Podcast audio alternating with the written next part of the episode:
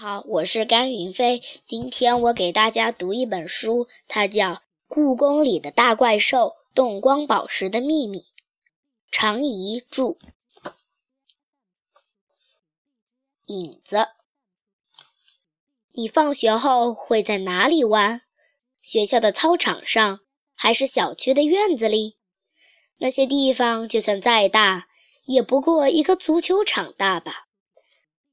你知道？我放学后在哪里玩吗？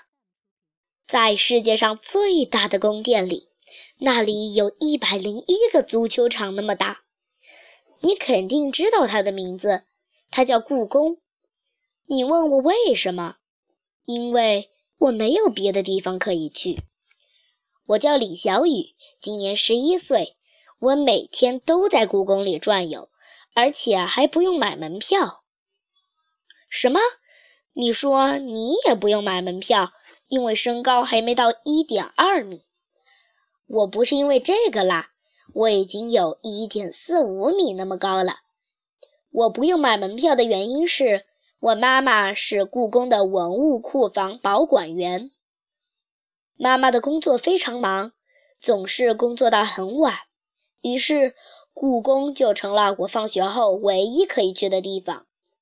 虽然那里没有同学，没有玩伴儿，却有一百八十一只小猫，九只大狼狗，以及数不清的小刺猬、小老鼠、鸽子、喜鹊和乌鸦。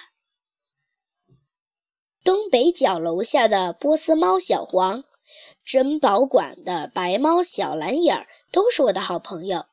妈妈说，这些猫都是以前住在故宫的妃子们养的公猫的后代。很多都是贵族血统呢。